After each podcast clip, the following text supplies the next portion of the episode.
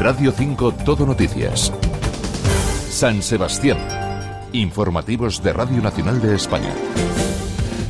Egunon, buenos días. Después de un fin de semana invernal, este lunes pendientes de la llegada de una nueva borrasca, a mediodía entraremos en alerta naranja por precipitaciones persistentes y aviso amarillo por el estado de la mar. La previsión del tiempo para hoy es de Marta Larcón, Egunon. Egunon, en la provincia de Guipúzcoa tendremos aviso amarillo por fuertes lluvias y aviso naranja por riesgo costero en Donostia San Sebastián por olas de hasta 8 metros de altura. Las temperaturas máximas descenderán, quedándose en cifras de 9 grados en Beasain y Zumárraga, 10 en Eibar, 11 en Tolosa o 13 en Donostia San Sebastián. El viento será del oeste, es una información de la Agencia Estatal de Meteorología. Gracias. Y el servicio de cercanías de Renfe está cortado entre las localidades de Andoain y Hernani desde ayer por la tarde debido a la caída de un árbol sobre la catenaria. Se está dando servicio de transporte alternativo en autobús entre ambos puntos. Y vamos a conocer ahora cómo se circula por las carreteras del territorio desde el Departamento de Seguridad, Egunón. Egunon, buenos días. A estas horas se recomienda especial precaución en la 15 en Andoain en dirección hacia Pamplona debido a una avería de un camión que se encuentra en el lugar parado obstaculizando un carril y también en la Nacional 1 a la altura de Aduna en sentido a Lasarte, en este caso debido a una colisión de dos vehículos con motivo de la cual también un carril se encuentra cortado al tráfico en este punto. En el resto de la red principal en general hasta ahora mucha densidad, pero sin ninguna otra incidencia a destacar. Y el ministro de Transportes y Movilidad Sostenible, Óscar Puente, asiste en Beasain al inicio de la fabricación de los nuevos trenes de ancho métrico de Renfe en la factoría de la CAF. Se trata de los trenes de cercanías comprometidos para Cantabria y Asturias, con los que había habido problemas con las medidas de los convoyes y los túneles detectado hace ahora un año. Las primeras unidades comenzarán a llegar a ambas comunidades autónomas en 2026. Y este fin de semana el Cursal ha acogido un homenaje al senador socialista Enrique Casas en el 40 aniversario de su asesinato a manos de los comandos autónomos anticapitalistas, un acto en el que el secretario general de los socialistas vascos, Eneco Andueza, se mostraba muy orgulloso de continuar con los valores de Casas en contraposición con aquellos que todavía no han condenado su asesinato. Permíteme, Enrique, que te diga que me siento inmensamente orgulloso de ser heredero de tus principios y de tus valores. Sé que tú también estarás orgulloso de nosotros, de los socialistas vascos, que conquistamos la libertad por ti, por todos los compañeros que se dejaron la vida para tener una paz que a día de hoy disfrutamos todos la Diputación Foral, a través de la Fundación Basotic, propone a los propietarios forestales que cedan la guarda y gestión de los bosques, manteniendo la propiedad del terreno y delegando su cuidado a cambio de una compensación económica, trabaja ya con más de 200 propietarios y ha firmado los primeros contratos para hacer frente al abandono de los bosques de Guipúzcoa y garantizar su futuro. La diputada Ider Mendoza ha reiterado la firme voluntad de dar un paso más en la gestión forestal colectiva y sostenible. Con la puesta en marcha de Basotic, en colaboración con las y los propietarios forestales, con cada árbol que plantemos y cuidemos, Guipúzcoa dará un paso más para garantizar el futuro de nuestros bosques, un paso más en contra del cambio climático, un paso más en favor de la gestión sostenible de los bosques.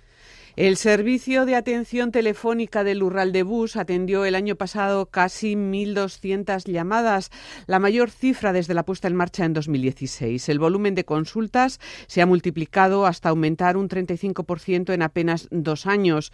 El 72% de ellas han sido realizadas por mujeres y 8 de cada 10 se efectúan en castellano. Las obras de saneamiento realizadas por URA en el barrio de Aguinaga, en Usurbil, permitirán eliminar la totalidad de los vertidos de aguas residuales al curso bajo del río Oria. Se han construido casi siete kilómetros de colectores, ramales secundarios y dos estaciones de bombeo que se conectarán al colector general y asistente. Han necesitado una inversión de 6 millones de euros y 27 meses de ejecución.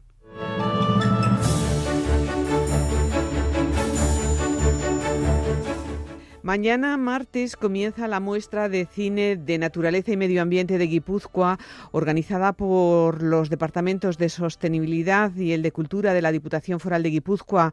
Saludamos a la directora de Medio Ambiente, Mónica Pedreira. Egunon, buenos días. Egunon, buenos días. Cuarta edición de Genat Cinema, muestra de cine de naturaleza y medio ambiente de Guipúzcoa, comienza con la proyección del documental Amalur en el teatro principal. ¿Por qué han elegido esta película para abrir el ciclo?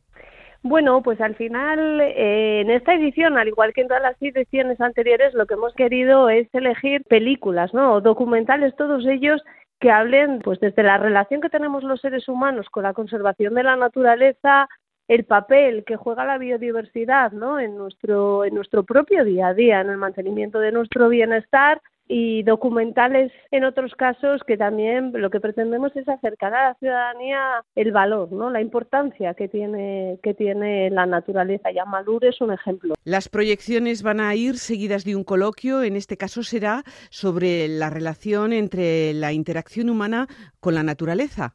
Bueno, pues para el coloquio tenemos la suerte de poder contar con el director de la película y al final es también pues en una charla, ¿no? con él intentar analizar ¿no? esa visión que muestra el documental, pues esa, ese equilibrio ¿no? tan frágil que hay muchas veces entre lo que es la acción humana, nuestras acciones del día a día ¿no? y las repercusiones que pueden tener en el medio ambiente más cercano, en la propia biodiversidad. Otro aspecto de la naturaleza se aborda el miércoles día 28 con la proyección del documental Con el oído del búho, Sonidos de la naturaleza con Carlos Deita. ¿Qué cuenta este documental? Bueno, pues la verdad que este año también eso, tenemos la suerte de contar con Carlos Deita, que como sabéis es uno de los mayores expertos ¿no? en la interpretación y en el análisis de paisajes musicales y a través de ese documental lo que pretendemos es precisamente utilizar la sonoridad, ¿no? Para trasladar esos sonidos y trasladar sobre todo un sentimiento, ¿no? Un sentimiento de del valor, del precio, de lo que se esconde detrás de la naturaleza y que muchas veces en la sociedad actual por el día a día dejamos de percibir esos sonidos, ¿no? Tener a Carlos de Ita y que él luego nos lo pueda explicar también en el coloquio posterior y que nos ayude a interpretar esos sonidos y lo que significan, es una manera también de acercar a todo el público pues sonidos que de otra manera serían desconocidos, ¿no? Como te decía, nuestro día a día al final vivimos eh, a veces demasiado rápido, demasiado acelerado y nos perdemos esos pequeños detalles, esos pequeños sonidos, ¿no? Y, y lo que juegan en el equilibrio de todo el ecosistema. El tema elegido para el día 29 son los glaciares de Colombia. ¿Cómo es el documental Hijos del Hielo? Bueno, pues sí, en Hijos del Hielo es un documental donde a través de la experiencia de tres hombres y una mujer nos van a trasladar la vida de estas personas que consagran su vida a la conservación de los glaciares. Y a lo largo del documental pues iremos viendo pues eh, no solo el valor de los glaciales sino también los sacrificios las amenazas y también el propio sacrificio personal no de los protagonistas de una vida dedicada a la protección y a la conservación de la naturaleza. Y lógicamente lo que los sentimientos encontrados no que eso supone. Cuando hablamos de conservar la naturaleza eh, no solo tiene esa parte idílica no que nos gustaría a todos. Muchas veces está sometido a fenómenos meteorológicos adversos, está sometido a factores externos que bueno pues que tienen que tienen ese impacto también en, la biodiversidad y también hay que ser conscientes. Este año han elegido dos escenarios, San Sebastián y Tolosa. ¿Por qué? Bueno, San Sebastián porque el Festival de Cine, desde que lo empezamos a hacer, el Festival de Cine en la Naturaleza, se eligió San Sebastián como ciudad de anfitriona de lanzamiento del festival y Tolosa, pues por la trayectoria que tiene Tolosa. Guipúzcoa Natural Día no deja de ser un programa que da continuidad al, al que fue el Tolosa Natural Día y en ese sentido sí que nos parece importante mantener ese reconocimiento ¿no? a un municipio como Tolosa con esa sensibilidad y que fue el municipio del que luego creció Guipúzcoa Natural Día y máxime este año cuando, cuando yo creo que si algo tenemos es un cierre de festival con broche de oro con el documental Doñana, pero no solo por la proyección del documental, sino porque precisamente en el último coloquio vamos a tener la suerte de contar con Miguel Delibes y con Joaquín Araujo, que yo creo que son los dos máximos exponentes nacionales en materia de conservación, en materia de, de máximos expertos ambientales. Todos somos conscientes de lo que ha sido Doñana, ¿no? Los últimos meses y el papel, ¿no? Que ha tenido que jugar también nuestra vicepresidenta Teresa Rivera en la lucha por la conservación de ese espacio y poder reflexionar con ellos y, que nos expliquen qué significa, qué hay detrás, por qué es tan importante Doñana, la vulnerabilidad, qué equilibrio rompe, qué nos aporta a nosotros, nos parece que, que vamos, que puede ser el broche de oro perfecto para esta muestra de festival. Genat Cinema se clausura en Tolosa, mantiene el objetivo con el que nació el ciclo dedicado a naturaleza en, en Tolosa, que ya y del que es heredero el propio Genat Cinema.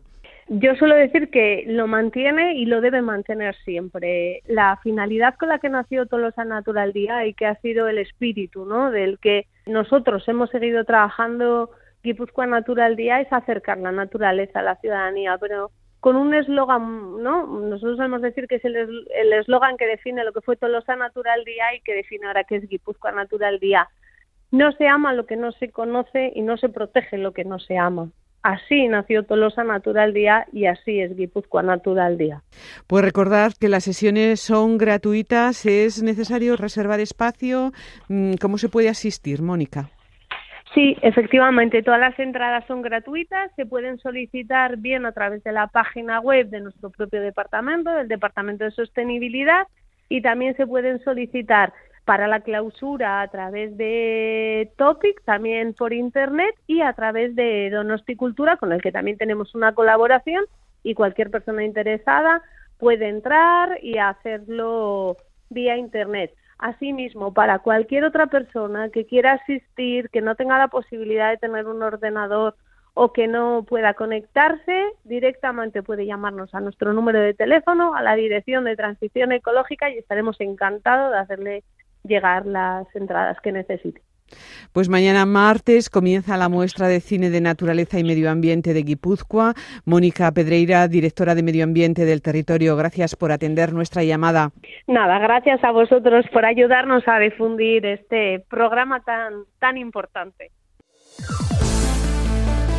Y en deporte, la Real Sociedad prepara el crucial partido de mañana martes, la vuelta de semifinales de la Copa del Rey ante el Mallorca. Ana Cortés, saludos. Hola, un saludo, muy buenos días. La Real Sociedad pasa página de la Liga tras la derrota frente al Villarreal. Se centra en el partido más importante de momento de la temporada, la vuelta de las semifinales de Copa frente al Mallorca. Recordamos en la ida el 0-0, eh, así que el objetivo es ganar y meterse en la final. Como dice Javi Galán, partido muy especial. Negativamente ni mucho, ni mucho menos. Al final todos sabemos lo que nos jugamos, eh, lo que nos jugamos el martes. Eh, como te he dicho, lo afrontamos con, con, muchísima, con muchísima ilusión. Sabemos que va a ser una noche muy bonita con nuestra afición y estoy seguro que le vamos a brindar una victoria.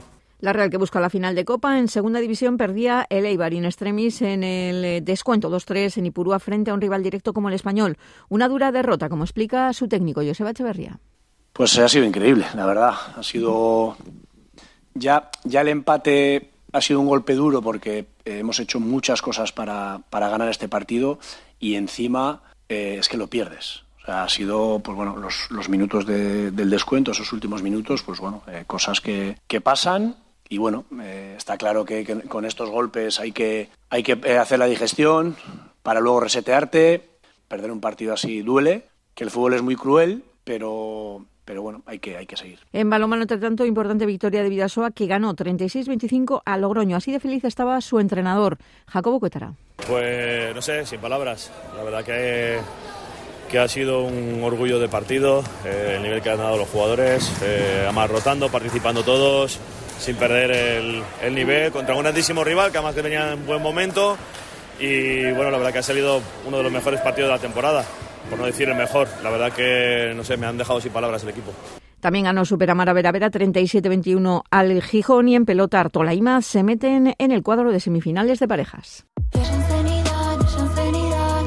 Y antes de irnos, una última hora, Adif informa de que se ha restablecido el tráfico ferroviario entre Andoain y Hernani, interrumpido por la caída de un árbol. La primera hora ha sido retirado, la circulación se ha restablecido en una sola vía, se están registrando retrasos en el servicio de cercanías. Llegamos así a las 9 de la mañana. Gracias por seguirnos. Agur.